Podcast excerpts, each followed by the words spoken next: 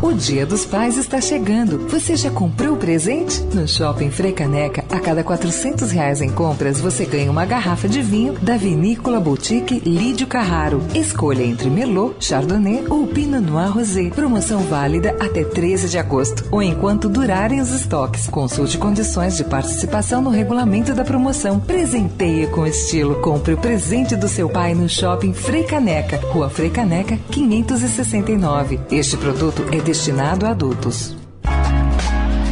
Perguntar não ofende, com Marília Ruiz.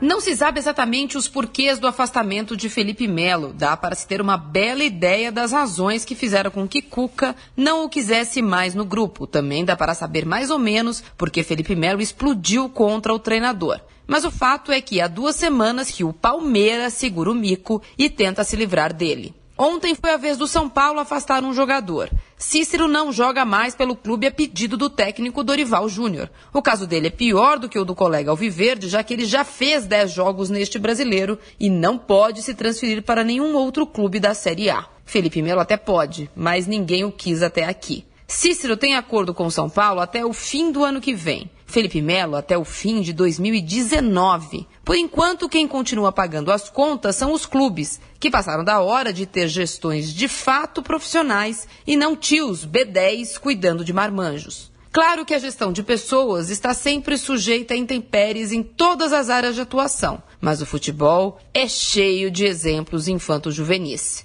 Perguntar não ofende. Uma conversa séria entre adultos não seria suficiente em alguns casos?